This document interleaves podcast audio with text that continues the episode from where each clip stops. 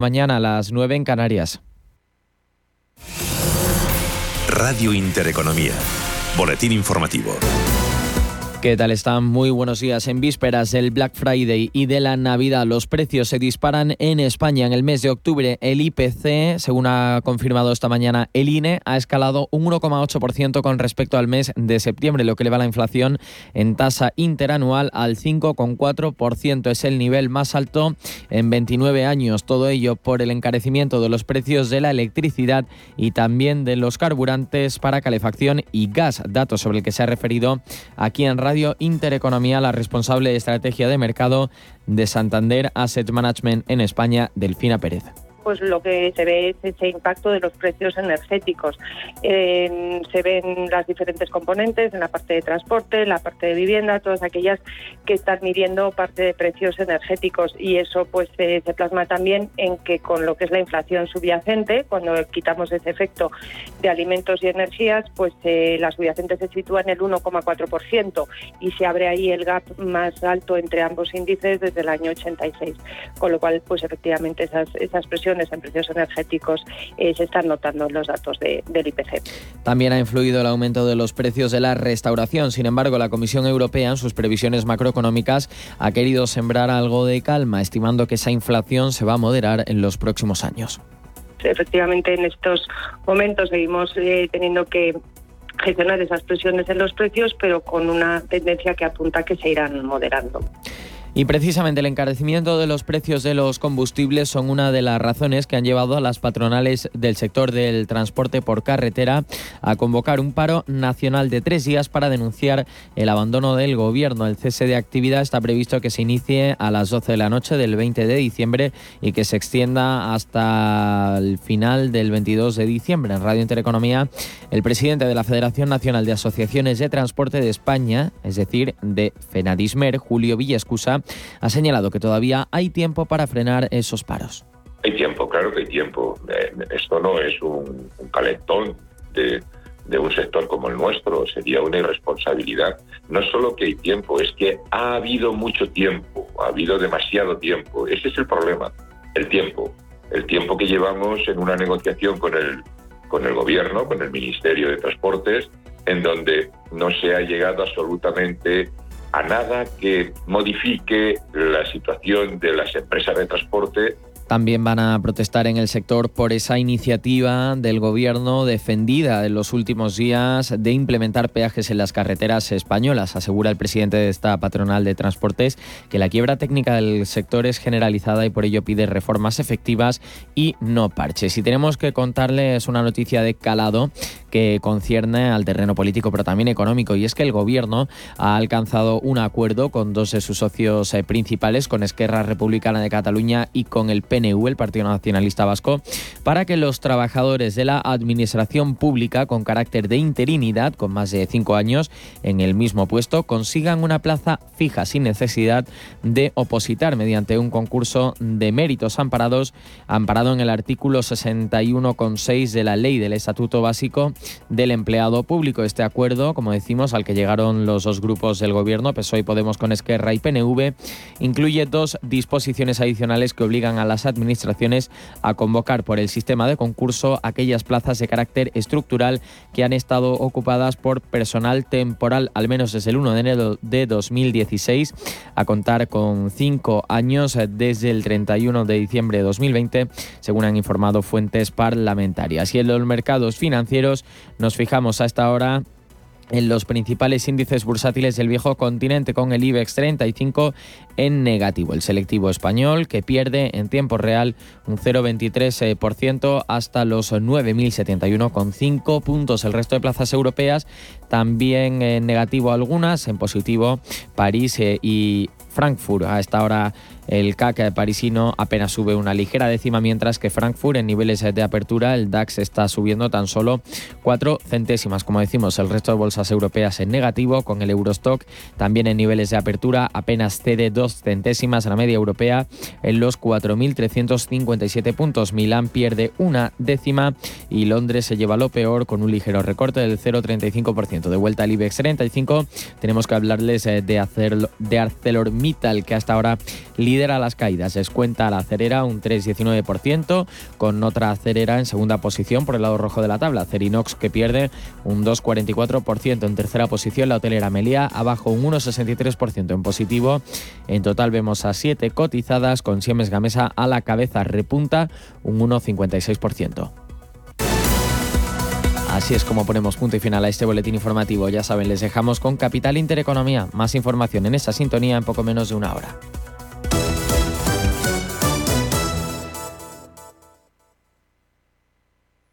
Radio Intereconomía es la mejor plataforma para dar a conocer, relanzar y poner voz a su empresa. Nuestro equipo comercial le asesora para conseguir sus objetivos. Contacte con nosotros en el 91 999 21 21 o escribiendo a comercial@intereconomía.com.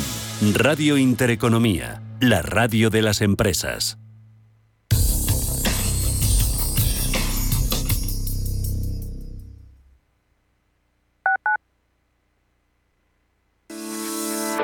¿Te gustaría mejorar tu cartera de planes de pensiones? En Velaria Inversores seleccionamos los mejores planes de pensiones para ti, sin importar de qué entidad provengan y sin ningún tipo de coste adicional. Aprovecha esta oportunidad, solicita información sin ningún compromiso y mejora tu cartera de planes de pensiones. Velaria Inversores, tu asesor financiero de confianza. Que esta no sea la última canción que escuches. No uses los cascos al cruzar. Pon atención a las señales y semáforos y evita el uso del móvil cuando camines.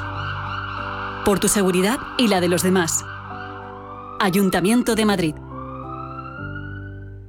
Urbanitae es una nueva plataforma de inversión inmobiliaria que te permite invertir a lo grande con cantidades pequeñas. Uniendo a muchos inversores, logramos juntar el capital suficiente para aprovechar las mejores oportunidades del sector. Olvídate de complicaciones.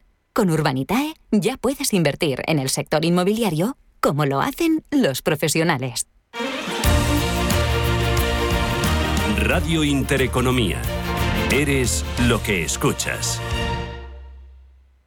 Te suena esto, ¿verdad? En tu futuro profesional debes ser capaz de encontrar soluciones. Actualiza tus competencias en el primer Salón Internacional de la Formación para el Empleo. Formando Futuro, los mejores agentes formativos, lo último en tecnología e innovación. Palacio Municipal de IFEMA Madrid del 16 al 18 de noviembre. Entrada gratuita. formandofuturo.fundae.es.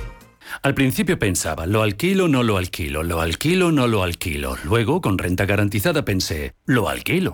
Renta garantizada se encarga, te seguirá pagando la renta de tus inquilinos, aunque ellos no lo hagan, y se ocupan de la gestión del día a día. Infórmate en el 900 10 10 95 o en rentagarantizada.es. Alquiler garantizado.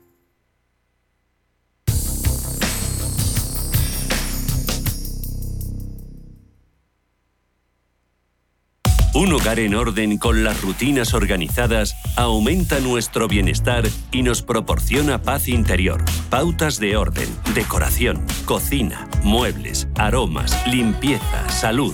Todo el mundo del hogar tiene cabida en la mañana de los sábados en Radio Intereconomía, en Casa con María. Los sábados de 10 a 11 de la mañana con María Leani.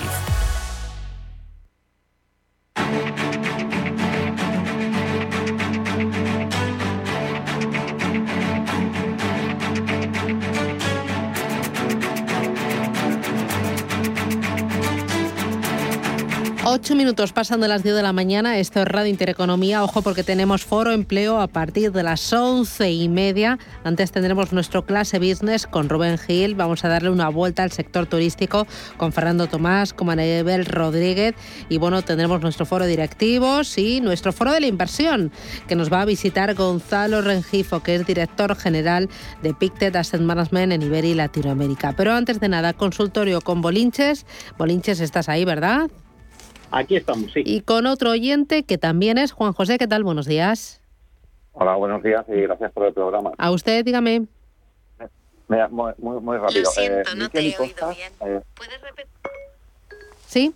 ¿Hola? Sí, sí, sí, dígame. ¿Me oyes bien ahora? Sí. Vale, mira, eh, eh, dos preguntitas. Era Miquel y Costas, que las compré a 12.50 pero yo no sé si hubo un split o alguna cosa rara, o un dividendo o algo, porque estaban a 17 Mm. y entonces soportes y resistencia de Miquel de Costa, que creo que es buena. Luego eh, Vidrala también, soporte y resistencia que está haciendo el tonto.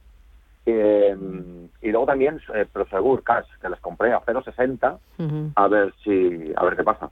También soporte y resistencia. Muy bien. Estaba- llegó a 0,90 y de golpe se ha ido para abajo. Pues eh, le ayudamos, gracias. A ver qué nos dice Bolinches. Gracias, un abrazo. Bolinches. Bueno, vamos a ver. Sí, eh, ha habido alguna operación, no recuerdo si fue un split o no, pero sí que es cierto que ha habido ajustes importantes. Eh, Miquel y Costas y Vidrala son dos grandes valores. Eh, espectacular movimiento. Eh, Miquel y Costas, que tiene una clara estructura de mínimos y máximos crecientes. Ahora, obviamente, se está eh, en la parte superior del rango y, por lo tanto, se está girando a la baja. Lo lógico es que, por lo menos, siga bajando hacia la zona de 13 14, 13, 15 y ahí, pues bueno, al entrar en conflicto con los máximos anteriores, a ver si frena ¿no? en esa zona. Eh, 13, 20, a partir de ahí habrá que estar atentos al giro, al alza. Buen momento para sumarse, con stop de protección muy cercano a ello, ¿no? para todo inversor que esté fuera.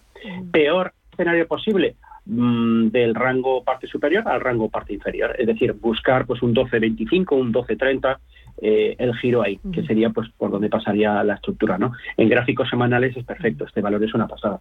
Eh, Vidrala también es un valor que cuida muchísimo a los eh, accionistas vía dividendo.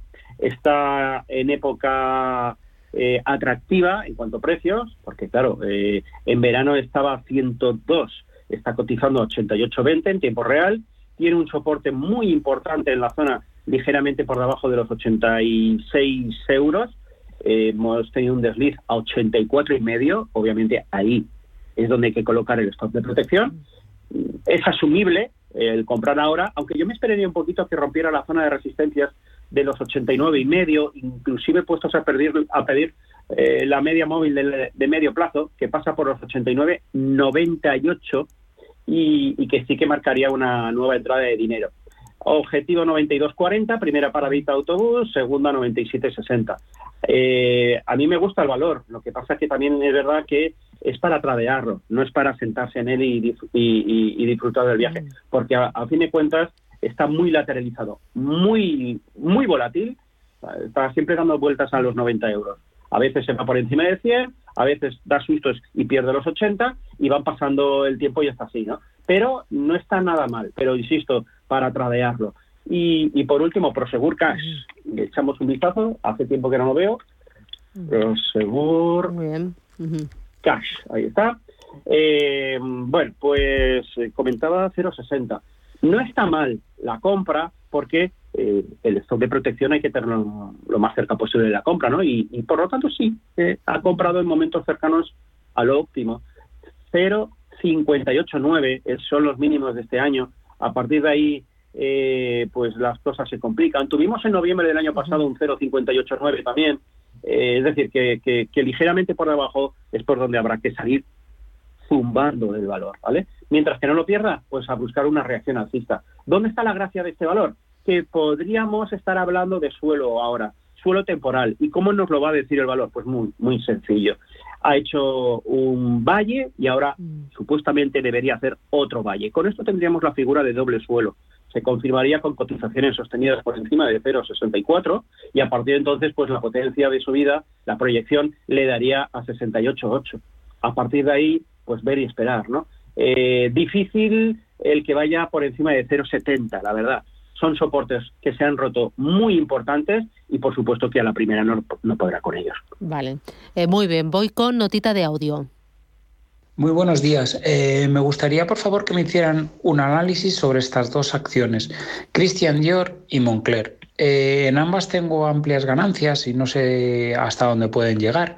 Y por otro lado, me gustaría que me respondieran, si son tan amables, una pregunta más técnica y es que, por ejemplo, en Christian Dior yo puedo poner una orden con un stop dinámico, pero eh, Moncler no me deja poner uh, este stop para la venta. No sé muy bien si depende de mi broker, eh, de los mercados, no sé si me podrían decir algo al respecto. Muchísimas gracias y un saludo. Ujú.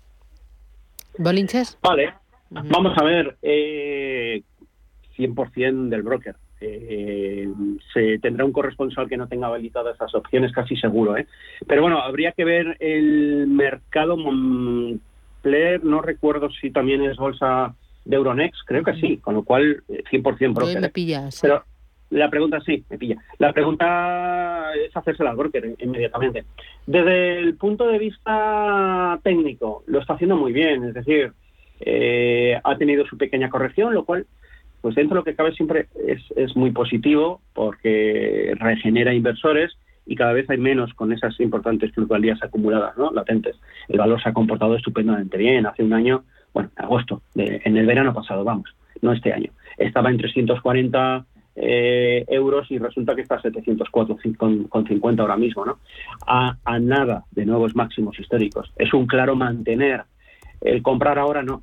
Eh, habrá que ver qué ocurre si hay nuevos máximos o no. En, en 720 ya te puedes aventurar a comprar algo y, y, si no, pues a esperar algún tipo de relajación a la zona de los 650. Pero para el caballero que ha dicho que está obviamente dentro, uf, sin ningún tipo de problema, eh, un, un carísimo eh, mantener. Eh, mon... A ver si encuentro el código a que me va a si costar. Lo tienes. Si no, mira, eh, voy a otro oyente. A ver, el siguiente. Sí, que me busque tengo... por Twitter o algo. Mira, eh, tengo otro, Juan José, buenos días. Hola, buenos días. El Dígame. tercero ya. El tercero, sí, ver, sí, además me lo decía mi pues sí. compañero, Susana, que no es el mismo, que son tres distintos. Y es verdad, son, son ustedes tres. Ha coincidido, dígame. ver, es que, mire usted, eh, tengo un problema. Yo invertí 6.000 euros en el Banco Popular en el año hace en el año 17 Sí. Y resulta de que, claro, eh, perdí los 6.000 euros. Ahora resulta de que tengo unas acciones eh, que podría compensarlos y lo podríase compensar todavía. Eh, no sé si me explico. Ya, ¿Eh? Sí. Sí. O sea, eh, no sé si podría ser Vale, vale. o ya había Vale. pasado mucho tiempo Bueno, o cómo ujú. podría ser esto. Bueno, le, le ayuda a Bolinches, gracias, muy amable. Bolinches, eh, muchísimas ¿nos puedes dar alguna pista? gracias. Sí, vamos, esto es, un- esto es muy claro. O sea, en la declaración de la renta de las personas físicas, tú te puedes eh, disminuir tus plusvalías con minusvalías de ejercicios anteriores, hasta un máximo de cuatro años atrás. Con lo cual, fecha de venta y, por lo tanto, afloración de las minusvalías, es decir, de las pérdidas del popular, eh, si han pasado más de cuatro años, eh, es decir, si se hizo en el ejercicio fiscal, en el año, vamos, en el año, vamos a hacer la renta del 2000, de, de- de la renta del 21, en verano del 22, pues cuatro años atrás se tendrían que haber aflorado en el 18, ¿vale? Eh, si son anteriores, por desgracia, ya no, ya ha perdido, ¿vale? Tendría que haberlas utilizado antes. Ha prescrito, por decirlo de alguna forma. Es así de sencillo. Eh, hay un hecho muy, muy importante que, bueno, la experiencia a mí me dice que no, no, no sé mm, mucho con esto, Hacienda, eh, y es que no puedes utilizar esa pérdida, a pesar de que haya ocurrido en los últimos cuatro años, si ese mismo activo lo has vuelto a comprar antes de pasados dos meses. Esto va, eh, bueno, es- esto se inició en una lucha contra toda esa política que hacíamos muchísimos inversores, en la que el día 31 de diciembre vendíamos toda nuestra cartera en minusvalías para no pagar Hacienda y la volvíamos a comprar en el mismo momento. Es decir, tú eh, aflo- aflorabas fiscalmente la pérdida, pero seguías teniendo los títulos. Sin embargo, todo lo ganado ya no lo tributabas en el ejercicio, en el ejercicio fiscal, ¿no? Bueno, pues eso eh, Hacienda pues inventó que, que- que había que esperar dos meses para hacerlo. O sea, podías hacerlo, pero hasta el 28 de febrero no podías volver a comprar la acción, ¿no? Entonces, bueno, por, por, por extensión, pues se han, se han cepillado, eh, mm, pues eso, eh, esa, esa, esa práctica, pero claro, eh, la ley eh, Ujú. dice que, que no puedes. Si no han pasado dos meses, no puedes utilizar esa minusvalía. Vale. Eh, voy con el siguiente, me ha dicho Arturo, buenos días. Dígame, Arturo. Sí, hola, buenos ¿qué días. tal? Mira, eh, eh, voy siguiendo la voz de Dios, eh, Rey Joffre, que está cayendo, vamos, cada día cae un poquito, y a ver, para poder comprar, a ver si la ve bien o, o no, porque llegaron a 6, está por debajo de 4, y a ver. Muy y bien. luego Grifols, soportes y resistencias, y Nicolás Correa, que también la estoy siguiendo, que está entre 0,50 y 6, está ahí, ahí tonteando, a ver, a ver, también soportes y resistencias, Muy o bien. si se ha agotado el recorrido. Pues le ayudamos. Muchas gracias. gracias. que tenga suerte. Adiós. Vamos a ver, por mm, el orden. Rey Jofre, desde el punto de vista técnico, se va a, 3.58. Y ahí es un ver y esperar. Cuando digo 3.58 hay que ponerle un 5 céntimos arriba o abajo, ¿vale? Estamos hablando, por ejemplo, de los 3.59 de, de diciembre del 2020, estamos hablando de los 3.46 de agosto del 2020, es decir, se va ahí a toda pastilla. Eh, no, y esto es importantísimo, yo eso lo digo mucho a mis alumnos, o sea, no por el mero hecho de que un valor llegue a un soporte hay que comprarlo, ¿no? Esto hay que, mm, como se dice coloquialmente, hay que currárselo un poquito más, ¿no? O sea, uno que llegue, dos que se frene y tres que se gire al alza. Y claro, ese es el problema. Eh, este valor mm, tiene pocos giros. Vamos a ver qué es lo que ocurre ahí abajo. Yo, yo no, a mí no me, no, me llama este valor en absoluto. ¿Que está más barato que hace que en marzo? Sí, pero que esté más barato no significa que esté a buen precio para entrar. Eh, el valor eh, viene subiendo de 1,80, eh, devolver la mitad de la subida prácticamente sería irse a 3,35, el retroceso por Fibonacci por antonomasia, el, el 68. 61.8 es irse a la zona de 270 más o menos, o 275. Eh, es decir, no, no, no le veo ni, ninguna excusa más que ha bajado mucho, tiene que subir. Y eso en bolsa eh, es muy mm, peligroso, ¿no? y, y, el mensaje es exactamente el mismo para Grifols. Raro es el día que eh, no me llaman, sobre todo el sector salud, médicos, eh, conocedores de, del, líder mundial, ¿no? que es Grifols, ¿no? En, derivados del plasma, ¿no?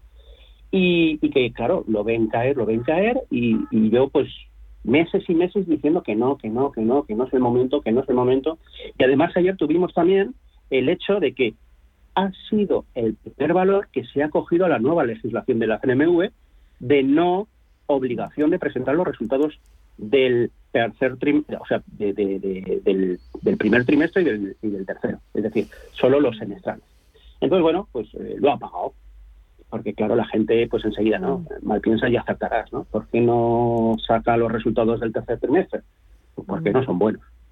Entonces, ahí está la cotización. ¿Qué ha pasado? Que se ha llevado por delante el pedazo de soporte en los 19 euros. ¿A dónde se va? Pues bueno, eh, ¿a dónde se va? Mm, me toca mirar gráficos mensuales a 15.60. Tengo varios artículos en Invertia, si, si en Google se pone Bolinches Invertia Grifols, eh, hay mucho al respecto, ¿no? 15.40, a lo mejor le empiezo a decir a, mis queridos amigos médicos eh, que, que, empiecen a comprar, ¿no? Pero no, no me gusta, no me gusta. Y Nicolás Correa, me temo, me temo que es la misma canción. Vale. Lo vamos a confirmar eh, inmediatamente. Pues eso, mírame Nicolás Correo y, me voy con otro oyente. Vale, sí, Nicolás Correa me equivoca totalmente. Es, todo lo contrario. Está en zona de máximos históricos. Es justo lo mismo que los dos gráficos anteriores, pero como si le hubiera dado la vuelta al monitor. O sea que máximos históricos, buena señal. Me voy con la última consulta, notita de voz. Hola, muy buenos días. Quisiera hacer un par de preguntas, por favor. La primera referente a Indra. La tengo comprada a 1060 y una vez que ha roto los 11 ya no sé si eh, tiene más recorrido o es hora ya de venderla, a ver lo que me dicen. Y por otra parte estoy interesado en entrar en la, en la compañía eDreams o Digeo, que es de, de viajes, que continúa el continuo. A ver si es buen momento para entrar y si fuese así, eh, con qué recorrido o qué distancias tendría, serían más importantes. Nada más. Muchas gracias y que tengan buen fin de semana. A ver, ¿por dónde empiezas, Bolinches? Por el principio. Vale. No, no nos cansemos nunca de ganar dinero, por favor. Vale. Eh, ha subido, o sea, de la misma forma que, que todo el mundo piensa como, como el caballero anterior, esto ha bajado mucho, tiene que subir, me interesa, está barato. Eh, al revés también suele ocurrir, con menos frecuencia, ¿no? Esto ha subido mucho, va a bajar, quiero ganar, ¿no? Quiero consolidar la ganancia. Mm. Entonces, bueno, de momento no hay ningún tipo de síntoma de giro. Lo único que tenemos es una excusa, los 11,40, próxima resistencia, hacia allí va. Yo la tengo en seguimiento diario eh, en, mi cartera de cuatro valores para el día, eh, con objetivo 1136. Eh, estoy totalmente convencido que va hacia allí. A, partir de ahí ya veremos, ¿no? Entonces, bueno, pues sí, estoy un poquito atento a un supuesto giro a la, en 1140, pero una cosa es que llegue y otra cosa es que se gire con fuerza a la baja. No creo, pero esto ya lo sabe Susana, esto es una novela que, que, se escribe cada día, ¿no? Entonces habrá que tomar en consecuencia todos los días. En cuanto a Idrim Sodigeo, eh, también es un valor que lo sigo bastante de cerca, lo que pasa que este sí que es eh, un poco más volátil. Te, rompe nuevos máximos y te los retrocede, te los retrocede con muchísima fuerza. Eso es lo que ha ocurrido esta semana, ¿no? Entonces, bueno, eh, ahora mismo, mientras no pierda el 790, se puede probar pero yo me esperaría a ver qué pasa con las, con, con las vacaciones de Navidad. Me da a mí que volvemos a, hablar del coronavirus. Muy bien. Eh, Eduardo Bolinches, analista de Invertia, el diario económico del español. Oye, te he visto bien. Eh, ¿Te duele mucho? Sí. sí. He sufrido para poder hablar. Bueno, pues nada, ahora relájate, eh, tranquilito, a descansar, disfruta el fin de semana, cuídate mucho y hablamos el lunes. Cuídate mucho, Bolinches, y muchísimas gracias. Cuídate. Adiós. Saludos.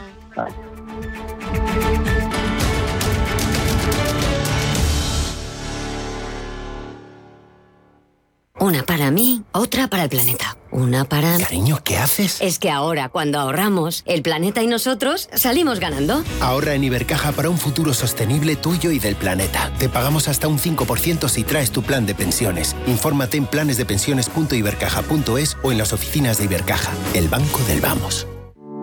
Energía renovable. Sostenibilidad. Cambio climático Empleo, desarrollo, población.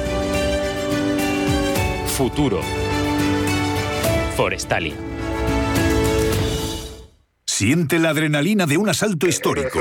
Vive la acción más trepidante y descubre qué esconde el Banco de España. ¿Estás preparado para vivir el robo del siglo? Esta semana disfruta en la gran pantalla de Cinesa de Way Down. Consulta cines, horarios y calificaciones en cinesa.es. En Cinesa, we make movies better. Si caminas solo, irás más rápido. Si caminas acompañado, llegarás más lejos. Luna Sevilla es su asesor patrimonial de referencia. Prestando nuestros servicios como agentes de Caser Asesores Financieros, somos una empresa con amplia experiencia profesional y una clara apuesta por la formación de calidad, la información transparente y objetiva y por el asesoramiento financiero personalizado y continuado. Si desea más información, visite lunasevilla.es o llámenos al 91 762 3442. El 23 de noviembre el sector económico y financiero español se viste de gala. El economista celebra su undécima edición de la Noche de la Economía, donde se reconocen las acciones más relevantes del ámbito empresarial y económico, con la intervención de don Luis de Guindos, vicepresidente del BCE, con la apertura institucional de la ministra de Política Territorial y portavoz del Gobierno de España, Isabel Rodríguez García. Para seguir el evento puede inscribirse en lanochedelaeconomía.com.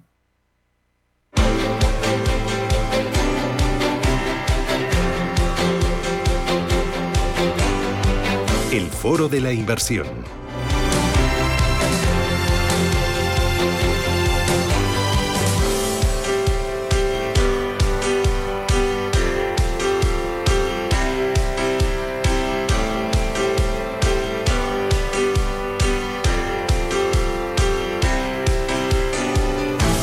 Radio Intereconomía, 10 y 28 minutos de la mañana. Hoy en el Foro de la Inversión hablamos de la COP26 porque es, hoy es el día 12, ¿no? Cuando termina, ¿es el día 12? Hombre, teóricamente. Hoy es día 11, hoy es 11. Hoy, es día 12. Uy, no sé ni en qué día vivo. hoy es día 12. Teóricamente hoy tenía que enviar Susana un comunicado, la COP26 hoy, y según he escuchado esta mañana, eh, van a alargar el fin de semana de discusiones porque no terminan de ponerse de acuerdo, ¿no? Está bien que no estén de acuerdo. O sea, a mí me ponen nerviosos los encuentros estos cuando todo el mundo dice que sí, que sí, que sí, y me da la sensación de que luego no hacen absolutamente nada y que no sirve para nada. Está bien que haya discusión y que haya posturas encontradas y que haya debate, ¿no? Y, a mí me parece bien. No, a mí me parece bien y sobre todo porque, eh, a ver, eh, ¿por qué la COP26 tiene tanta importancia en estos momentos, porque de alguna forma se está refrendando todos los acuerdos que tuvieron en el 2015 en París, ¿no? lo que se llamaba la COP21. Eh, en París, eh, como sabemos todos, eh, según un compromiso por parte de, de todos los países, es verdad que en esta COP26 no han aparecido ni Rusia ni China, pero de todos los países para eh, que la temperatura del planeta no subiera más del 2% y un tema de eh, comprometerse a descarbonizarse o emisiones cero en el año 2050. ¿Qué es lo que está pasando en la COP26? Bueno, pues que eh, la COP26 tiene cuatro objetivos que vienen de, París. El primero es como decía yo, emisiones cero en el año 2050, descarbonización. El segundo, adaptar y ayudar a todo lo que son la protección de comunidades y biodiversidad. Eh, el tercero, todo lo que activar una colaboración muy muy activa entre gobiernos, eh, empresas eh, y, personas físicas y la sociedad civil. Pero lo que están discutiendo ahora mismo, Susana, en el COP26 y por eso nos sacan un es que también se cometió en los países desarrollados en dar una financiación de 100.000 millones de dólares en bonos o en financiación climática a los países emergentes. Y eso es lo que ahora mismo están todavía bueno, discutiendo cómo estructurar esa financiación, pero eh, también a todas luces, según lo que hemos, eh, se está escuchando, esa financiación no es suficiente. Es decir, que teóricamente estaríamos hablando no, no de 100.000 millones al año, sino que en infraestructura verde y para hacer esta transición y descarbonizar la economía al 2050, de, están hablando que deberíamos de invertir en energías renovables o energías limpias, si queremos llamarlo así, eh, pues más de un trillón al año. Es decir, que es 10 veces más, ¿no? Bueno, hemos empezado a hablar y yo no sé si el oyente ya te ha situado o no, pero no he presentado. Eh, tengo aquí a Gonzalo Rengifo, que es director general de Pictet Asset Management en Iberia y Latinoamérica, y justo le habíamos invitado para hacer balance de esta COVID-16, eh, de esta COP21, porque eh, eh Pictet desde hace ya muchos años, décadas, está ampliamente comprometida con todos los criterios sostenibles y también con ese compromiso de emisiones y con eh, tenéis claro desde siempre que el ahorro es una palanca muy importante, el ahorro privado, el ahorro de las personas para eh, tener un mundo mejor, ¿no? Y en ese mundo mejor, pues eh, luchar contra el cambio climático. oye, pues deja un poco sabor agridulce, ¿no? esto de, de la COP26, porque no hay acuerdo en cuanto a la ayuda a los países menos desarrollados y porque aunque hay acuerdo se va a necesitar todavía mucho más dinero. No, por supuesto. Bueno, primero eh, a, tu, a tu comentario, Susana, que yo creo que es muy importante, es que los inversores tenemos todos una responsabilidad muy importante a la hora eh, de invertir o decidir invertir en aquellas estrategias de inversión que permitan y ayuden eh, a todo lo que es la lucha por el cambio climático. Como bien decías, hay muchas soluciones de inversión que invierten en esta transición energética y que además, eh, si miramos un poco los números, eh, y como bien dice, nosotros llevamos desde el año más de 25 años dedicados a, estrategias sostenibles, eh, bueno, pues si ves los números, los números también acompañan, ¿no? Con lo cual yo creo que el inversor debería de mirar un poco con más cariño y con más atención ese tipo de soluciones. Bueno, porque hablamos mucho de los gobiernos, hablamos mucho de las empresas, pero yo creo que aquí la otra pata es la sociedad civil y nosotros como ahorradores. Tenemos, o sea, somos una palanca clave. Claro, nosotros las gestoras, tanto nacionales como internacionales, internacionales tenemos un deber fiduciario de alguna forma eh, financiar aquellas empresas que son responsables. ¿eh? Y eh, nosotros, por ejemplo, Pictet participa en, una, voy a hacer un ejemplo solo de muchas iniciativas, pero el Climate 100 más o plus que llaman em, em, son más de aproximadamente 500 entidades financieras, gestores de fondos, que equivalen a 52 trillones de inversión y que se comprometen ¿eh? a tener unos criterios muy estrictos de a quién ¿eh? y en qué tipo de empresas invierten. Al final, el poder canalizar de forma responsable la financiación, los recursos de los fondos que nosotros administramos en nombre de los inversores hacia compañías responsables, quizá es eh, la tendencia más importante que se está viendo en estos momentos. Hay muchísimas iniciativas en donde yo creo que el inversor se puede imaginar que si estos 52 trillones van a hablar con una compañía y le preguntan que cuál es su plan de descarbonización. Y, la compañía dice, pues mm, no sé, déjame que me lo mire. No, a lo mejor dice que déjame que lo mire, pero lo que le van a exigir todos estos inversores, y le estamos exigiendo de hecho ya a través es que de... tenga un plan y que lo vaya que cumpliendo. tenga un plan y que lo vaya cumpliendo. y, lo, y, se va a hacer un seguimiento. Anteriormente las compañías bueno, respondían una pregunta y decían, sí, sí, estamos en ello. ¿eh? Pero ahora mismo se les está obligando a eh, poner encima de la mesa un plan y hacer un seguimiento. Con lo cual yo creo que es un tema muy interesante. Bueno, es que ahí las gestoras tenéis un papel muy importante como representantes de todos los accionistas, que es el engagement, el podéis participar en los consejos de las compañías para decidir si eh, la política de lucha contra el cambio climático es la adecuada o no la adecuada eh, y también contribuir a un mayor crecimiento de la compañía. Al final estamos hablando de una eh, triple pata, ¿no? La rentabilidad financiera, la rentabilidad económica y social y la rentabilidad medioambiental. Ya no nos tenemos que conformar con invertir en empresas que alcancen sus resultados, que tengan proyectos, que paguen dividendos, que tengan programas de recuperación acciones. Eso está muy bien, pero además no se le exige eh, un compromiso con el entorno y con el medio ambiente. Sí, claro, se le, exige una política de sostenibilidad muy, muy clara, eh, tanto la parte medioambiental como social como de gobernanza. Es lo de la conciencia del inversor. O sea, igual que ahora con el COVID-19 hemos, dicho que se nos ha despertado esta conciencia social, ¿no? La conciencia inversora, ¿no? De esta hora también más... Eh, está mucho más... bueno, a ver, estamos en un proceso gradual. yo creo que ahora mismo ¿no? no, Lo que pasa, Susana, es que yo creo que el inversor está empezando a, ver la realidad, ¿eh? está empezando a ver que también tiene su parte de responsabilidad. Nosotros, las gestoras, los que estamos intentando, como decía anteriormente, de forma eh, de identificar no solamente aquellas empresas que son responsables y que son sostenibles, sino también hay un tema muy importante. Es decir, yo he escuchado en los periódicos en estas últimas semanas, con todo el tema de COP26, eh, un ataque feroz contra todo lo que son combustibles fósiles, ¿no? Y, eh, y, yo creo que nosotros tenemos el convencimiento de que combustibles fósiles son una parte de la solución, mm. no son una parte del problema. Eh, ¿Por qué es una parte de la solución? Porque la transición energética hay que pagarla eh, y no va a ser barata. Y entonces las, la mayoría de, las, de compañías que tienen combustibles, productores de combustibles fósiles, están ya poniendo en marcha, unas mejor que otras, programas de transición energética hacia energías más limpias. Y son los que van a pagar la factura. Entonces, ¿quién va a pagar esta factura de trillones de, de, de, de inversión y de gasto? ¿no? Eh, ahora, eh, imagínate que yo soy uno de esos inversores que sí que eh, soy consciente de esa necesidad de luchar contra el cambio climático, soy consciente de que tengo con mi ahorro una palanca muy importante y que voy a ser responsable y voy a ser un actor más en esa lucha contra el cambio climático a través del ahorro.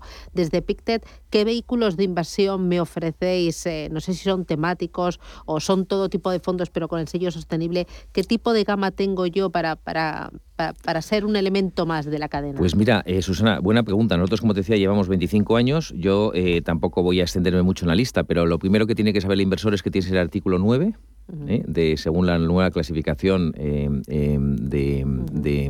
que se ha, se ha, puesto en marcha. Y, bueno, pues yo creo que el inversor ahora mismo, por decirle algunas ideas que yo creo que son interesantes. Uno, la industria del agua. La industria del agua pues es una industria sostenible en sí mismo, que da soluciones al problema del agua. Eso puede ser una idea interesante y además defensiva. Otro, el, eh, tenemos el único eh, fondo o estrategia de inversión que se llama Timber de madera, eh, que es todo lo que es tema de reforestación, todo el tema de el ciclo de la madera, que es súper sostenible. Es decir, que la madera, eh, se quedan muy impresionados los inversores de saber todo lo que se puede hacer con una madera, que incluso puede eh, sustituir a muchos eh, de los usos que están haciendo a combustibles fósiles. ¿no? luego también otro de los temas que estamos viendo es, por ejemplo, todo el tema de transición energética, energías limpias, bueno, pues eso todo lo que sea energía solar, energía, pero no solamente lo que es la producción de energía, sino también la eficiencia en, esa, en, las fuentes de energía que tenemos también es un tema muy interesante. Y por último, yo le diría al, al inversor que si quiere buscar una estrategia estrategia 100% sostenible, artículo 9, que coge casi todos los eh, estos sectores que estoy comentando, industrias, pues hay uno que se llama eh, em, oportunidades de inversión medioambientales, el SGEO y el, el GEO. Eh, y que este lo que hace es invertir solamente en industrias sostenibles, en donde se les calcula, o nosotros calculamos por lo menos, la huella medioambiental por facturación, con lo cual sabemos y, de alguna forma somos capaces de identificarlas. ¿no? O sea, calculas la huella medioambiental por facturación. ¿Esto cómo es? Bueno, pues la, la huella medioambiental eh, teniendo una serie de criterios. Eh, nosotros eh, trabajamos, y esto es un tema con el Instituto de, Estocolmo, es un tema de un marco científico planetario sobre el tema de los lo que llamamos límites planetarios. No solamente es biodiversidad, no solamente es la, la, huella del agua, que se habla poco, no es la huella de carbono, es también todo el tema de uso de fertilizantes, todo el tema de cambio climático, es decir, que somos capaces de decir, oye, una compañía tiene una huella medioambiental X y lo que hacemos con esa compañía, como ya he comentado anteriormente, es tener un eh, engagement, un diálogo activo con ellos para que esa huella medioambiental se reduzca. Pero quizá lo más interesante para el inversor, para terminar con este comentario, es solo invertimos en compañías cuya huella medioambiental es mucho, es mucho menor ¿eh? que eh, la media del mercado. ¿eh? Con lo cual ya estamos seleccionando compañías que son per se o en sí mismas muy sostenibles. ¿no? Con lo cual, quizá el mensaje aquí de final es que el inversor tiene ahora mismo soluciones de inversión muy interesantes para, como bien decías, ayudar a toda esta transición energética, ayudar a que no se caliente el planeta, ayudar a todo lo que es la lucha al cambio climático con sus ahorros, que es importante. ¿no? Muy bien. Gonzalo Rengifo, tenemos, o sea, tenemos COP26 todavía durante este fin de semana, ¿no? debate he escuchado, eso he escuchado porque a ver si se ponen de acuerdo y sacan una declaración conjunta, ¿no? Pero bueno, vamos a ver. Bueno, pues nada, ya iremos viendo, lo iremos conociendo. Oye, mil gracias por acercarte a los estudios. Esta es tu casa, lo sabes. Mm. Un placer y, nada, gracias por formarnos en esto de, la lucha contra el medio ambiente y de la sostenibilidad. Cuídate mucho y hasta pronto. Un abrazo. El placer es mío. Gracias, Susana. Un banco que cuenta con la experiencia de su equipo pero está libre de herencias es singular. Un banco que, además de sólido, es ágil, es singular. Un banco que utiliza la tecnología para entender a sus clientes, pero que sigue abriendo oficinas y contratando banqueros, es singular. La nueva banca privada es singular. Singular Bank. A partir del 5 de noviembre. Hace cinco años, Thanos eliminó a la mitad de la población del universo. En Cine Yelmo. Pero los habitantes de este planeta la trajeron de vuelta con un chasquido de dedos. No te puedes perder Eternals. Consigue ya tus entradas en nuestra app o en yelmocines.es. Recuerda, Eternals, ya en Cine Yelmo. Si mantienes la cabeza en su sitio, cuando a tu alrededor todos la pierden, si crees en ti mismo cuando otros dudan, el mundo del trading es tuyo. Trading 24 horas, un sinfín de oportunidades. Cuando ves la oportunidad, IG. Todas las operaciones conllevan riesgo. 76% de las cuentas de inversores minoristas pierden dinero en la negociación de CFD con este proveedor. Debe considerar si comprende el funcionamiento de los CFD y si puede permitirse asumir un riesgo elevado de perder su dinero. Disfruto de mi momento con Chocolates La Casa. Nuevas grajeas La Casa Mi Momento. Exquisitas frutas naturales y frutos secos cubiertos de delicioso chocolate. Alégrate con La Casa. No sé de dónde vamos a recortar más. ¿Sabes lo que es la eficiencia energética? NES te demuestra que sí puedes ahorrar más en energía. En NES son expertos en ahorro y auditorías energéticas. Trabajan con las mejores empresas y al mejor precio. Ellas les avalan. Infórmate en NES.es. Te realizamos un estudio de forma gratuita. Pregunta y contacta en info.nes.es. NES, conviértelo en tu partner energético. ¿Qué tipo de piel tienes? ¿Te la cuidas? ¿Te proteges del sol? ¿Se te cae el pelo o se te hinchan las piernas? ¿Qué perfume puedes regalar?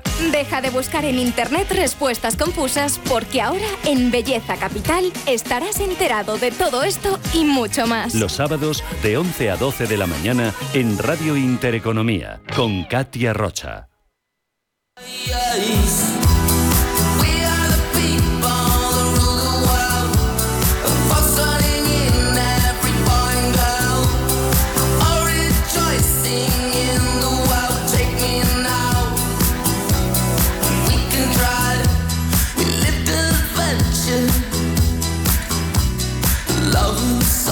Foro Directivos en Capital Intereconomía, un espacio en colaboración con la Asociación Española de Directivos. Bueno, Foro Directivos hoy viene con ritmo, con muchas ganas, ¿no? Así es, viene con mucho ritmo, ¿has visto? Me gusta. De una manera diferente, ¿has visto? Bueno, ¿y por qué? Te preguntarás, ¿no te lo preguntas? ¿Por qué? Bueno, sí, sorpréndeme. Bueno, te voy a sorprender esta mañana porque nos vamos a ir de viaje a través de qué? De la realidad virtual. Porque se imaginan poder visualizar lugares eh, bueno, históricos, por ejemplo en Sevilla, en Grecia, en Barcelona, entre otros destinos, a través precisamente de esa realidad virtual. ¿Se lo imaginan? Bueno, pues les vamos a descubrir cómo hacerlo y sobre todo cómo disfrutar de ello. Y nos vamos precisamente de viaje de turismo a través de esa realidad virtual.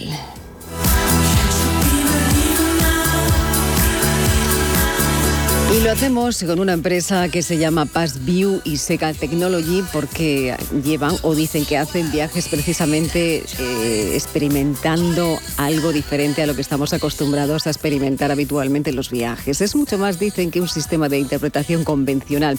Y es que son, bueno, pues el futuro del turismo del siglo XXI.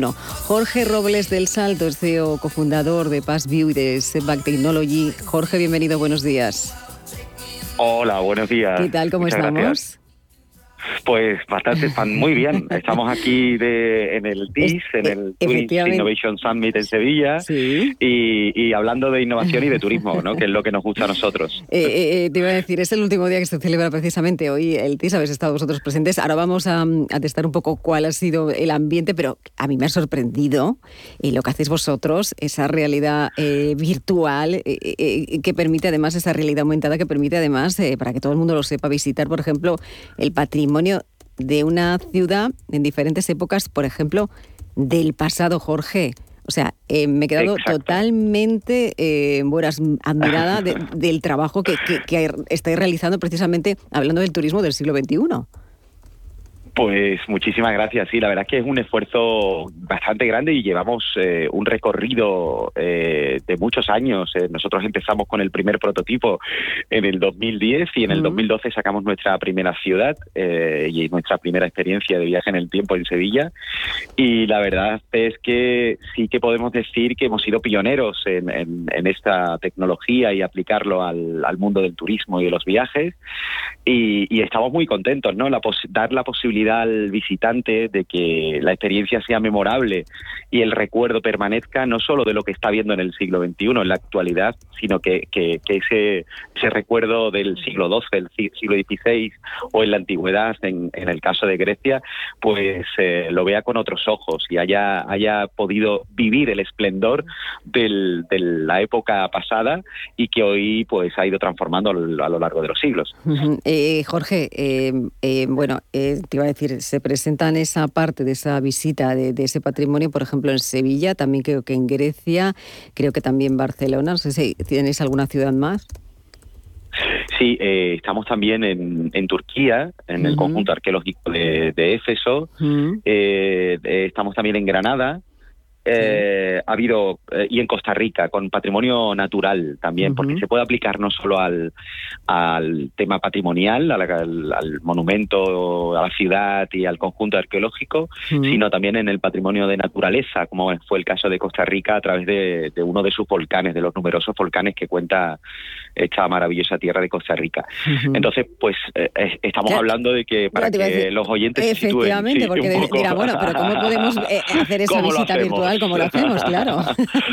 Exacto, pues eh, nosotros siempre nuestra nuestro mayor objetivo ha sido la interacción, la interactividad y que lo más importante que hace un turista es experimentar eh, lo, lo- lo que realmente está visitando. No la tecnología tiene que ser una herramienta, no, Una- un- no un sustitutivo de aquello que tiene importancia, que es el patrimonio tangible e intangible. Con lo cual nosotros le ponemos unas gafas translúcidas, eso es Mm. muy importante, para que en todo momento se sienta seguro y en todo momento pueda visualizar el monumento y la ciudad tal como es hoy. Mm. Y le añadimos esa capa de realidad virtual que hace que le añada una información adicional a lo que está viendo, ¿no? Mm. Además, eh, por eso es un patrimonio vivo porque lo, tenemos un guía en el siglo XXI porque claro, son te- visitas guiadas, Pero tú te metes pero ahí- también un guía del pasado. Y te metes hay gente además, ¿no?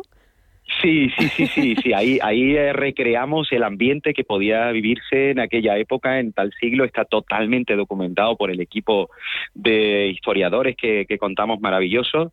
Y es una, como pues se pueden imaginar todos los oyentes, es muy laborioso, pero muy bonito. Hemos conseguido que dentro de, somos una pequeña empresa, pero que, que, que- que tenemos esto de más, ya muy, muy eh, testado y, y- y nos hace pues ser absolutamente punteros y, y estar a la vanguardia en este sentido, ¿no? Y que los clientes sobre todo que terminen satisfechos ah, una vez que, que lo han probado. Eh, te iba a decir, esto es como meta- el metaverso precisamente del turismo, Jorge. Claro, yo no, no sé Sí. si eh, eh, o- alguien ha copiado la idea. Bueno, eh, eh, yo creo que la, tenemos la de perder, ¿eh? ahí tenemos la de perder nosotros. Pero es cierto que nosotros venimos hablando de todo esto hace muchos años. De hecho, cuando lo decíamos hace 10 años, nos miraban muy raro, nos decían, esta gente ¿Ah, están absolutamente locas, ¿no? Sí, sí, es, eh, sonaba ciencia ficción. Hoy, afortunadamente, pues tenemos eh, todos mm, más interiorizado este tipo de tecnologías, incluso la pandemia ha acelerado un poco esa, ese interés y, esa, ese conocimiento ¿no? más masivo. Eh, entonces yo creo que eso nos ha venido nos ha venido en definitiva bastante bien y que se hable de este tipo de tecnología y de empresas tan importantes como, como Facebook, eh, pues bueno, pues eh, yo creo que es positivo, es positivo para, para nosotros y para el sector. de hecho, hace 10 años que hablábamos precisamente de, de, este concepto, nos miraban raros, pero es que además, bueno, vosotros habéis recibido ya varios premios entre ellos eh, el premio a la categoría de innovación turística en esos premios de Andalucía de Turismo de este año, eh, a lo que hay que daros la, enhorabuena, porque precisamente si de innovación se trata y de turismo se trata, yo creo que no he visto nada tan innovador como vuestro proyecto, lo que hacéis vosotros en la empresa, que, bueno, que estoy admirada, admirada y también sorprendida. Jorge, eh, bueno, pues decíamos, estábamos precisamente, estabais o estáis ahí en el, en el TIS, precisamente, esa cumbre de, bueno, de innovación de turística, de innovación que se ha celebrado durante tres días, que, mm, bueno, donde estáis presentes precisamente es, eh, bueno, pues eh, un evento que intenta, bueno, pues eh, hacer o tomarle un poco el pulso al sector de, del turismo que, que tan castigado ha sido o ha estado durante la pandemia. bueno, ¿cuál ha sido la sensación de estos dos días de, de, este encuentro, de este gran encuentro del turismo que se ha celebrado en Sevilla? Sí, pues la verdad es, es que se respira optimismo sinceramente, el volver a verte, aunque ella es, eh, hay que decir que el, el TIS eh, y la ciudad de Sevilla y, Andalucía tuvo un poco la valentía de que el año pasado ya también se celebró con la época más dura, con todas las medidas de seguridad, con test de antígenos que fueron pioneros en la implantación de este sistema para, para los participantes, eh, pero este año se ha triplicado la participación de, empresas, expositores y, todo tipo de visitantes y se están dando citas, pues yo creo que los directivos, altos directivos de las grandes compañías del sector turístico, en hmm. todos los verticales, desde el transporte aéreo, eh, hotelería, eh, tours y actividades, eh, empresas como Get Your Guide, Vueling, Iberia, Marriott, en fin, yo creo que, que se dan cita todas, eh, todas las empresas del, sector más importante, porque no olvidemos que la innovación ya no es una opción, o sea, la innovación es algo que yo creo que en toda empresa, no solamente en, el, en, la industria turística, eh, debemos pensar eh, cómo, cómo incorporar e implementar eh, sistemas innovadores a nuestros procesos. Sí, debe decir, la innovación como una obligación casi. siendo muy buena. Sí, sí, sí, absolutamente, absolutamente. A decir, Jorge, ¿qué es lo que, mm, bueno, supongo que se ha llevado, se habla mucho de innovación, de, de, lo que va a ser el turismo del siglo XXI, precisamente de lo que más te ha sorprendido, de lo que has visto allí, de las novedades, que no sé si vosotros habéis presentado alguna, ¿cuál ha sido? Pues bueno, nosotros hemos presentado eh, eh, un paso más allá en cuanto a la interacción, como decía, con el, con el entorno que estás visitando mm. y estamos en la tendencia esa la gamificación y la realidad mixta, es decir, que te, que te puedas eh, mm, interactuar con elementos virtuales eh, y con la misma realidad que te rodea. Entonces, bueno, pues por ahí estamos nosotros y haciendo eh, gamificación de esas visitas, ¿eh? también mm. pensando en, los grupos familiares y que, que al, final todo sea una experiencia lo más divertida posible a la vez que, estás aprendiendo. Mm. Y en cuanto al sector en general, yo creo que la tendencia principal es la hiperpersonalización de experiencias a través de temas de inteligencia turística, hmm. eh, de Big Data. Eh, yo creo que eso es eh, la, la, revolución del dato, es decir, hacerlo inteligible e interpretable ¿no? por las empresas para la toma de decisiones ¿no? y que al final cuando vayamos visitando una ciudad o un entorno determinado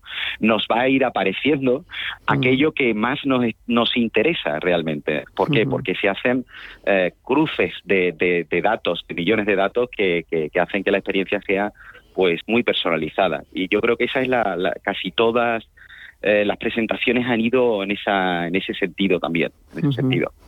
eh, Jorge eh, claro hablando de, realidad virtual hablando precisamente de realidad aumentada tenemos mucho que hacer en este camino en los próximos años. Yo no sé si porque se habla mucho ¿no? de evolucionar el modelo de turismo en España y no sé si bajo tu punto de vista los Next Generation pueden precisamente ayudar a dar ese empujón sin duda, eh, la industria turística estamos muy necesitados de esos, de mm. esos fondos mm. porque hemos pasado una travesía del desierto los que hemos podido eh, sobrevivir. Hay otros mm, que se han quedado en el camino y es una, una auténtica lástima. Ha sufrido muchísimo, yo creo que es de los sectores que más han sufrido. También es cierto que es bastante resiliente y que se suele recuperar de una manera también rápida en cuanto se abre la movilidad.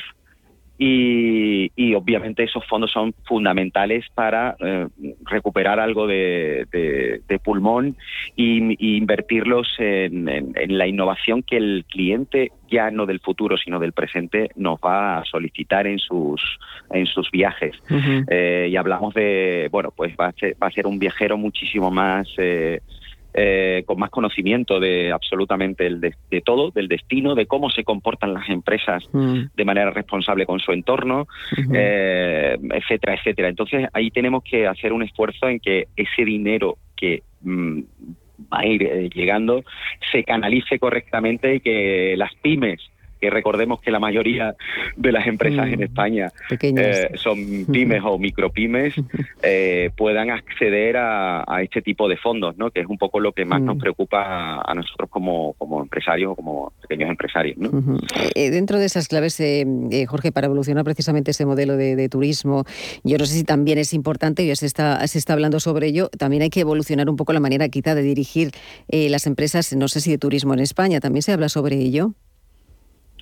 Sin duda, sin duda. Eh, sí hay un cierto debate en cuanto a la eh, o sea, digamos, eh, poner delante la calidad antes que la cantidad. ¿no? somos un país que, hemos venido en el 2019 batiendo récords año tras año.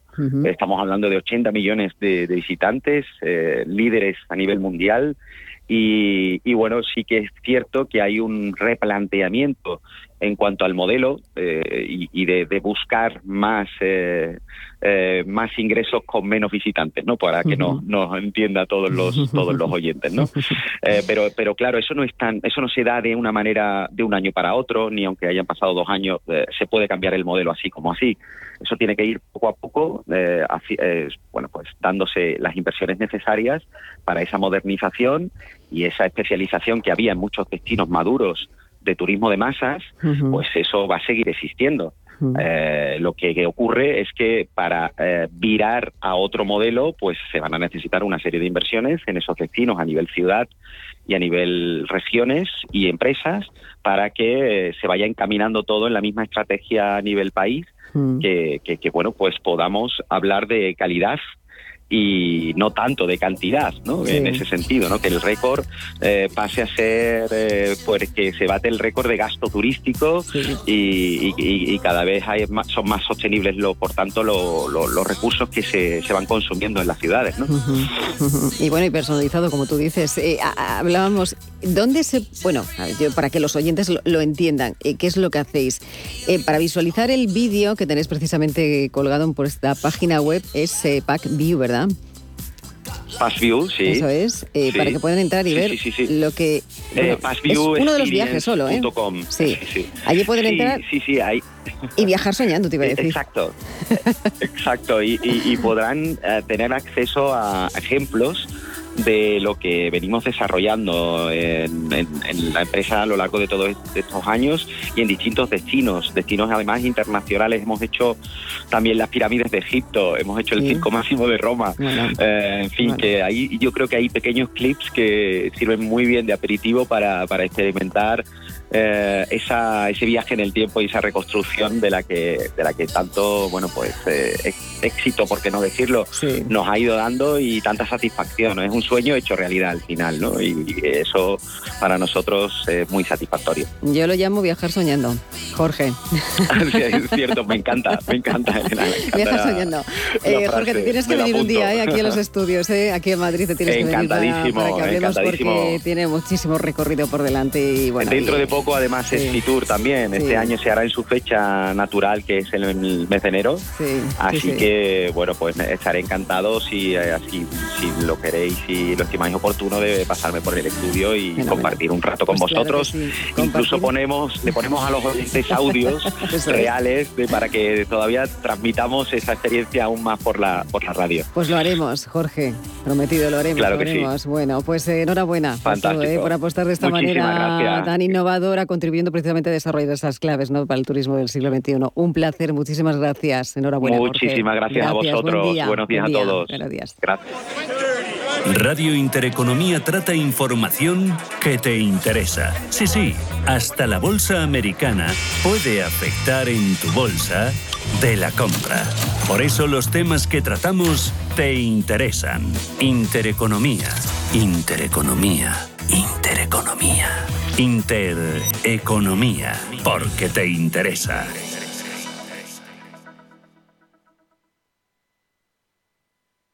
Los mercados financieros. Las bolsas más importantes. Información clara y precisa.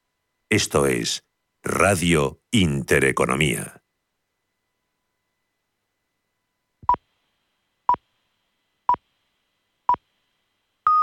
Son las 11 de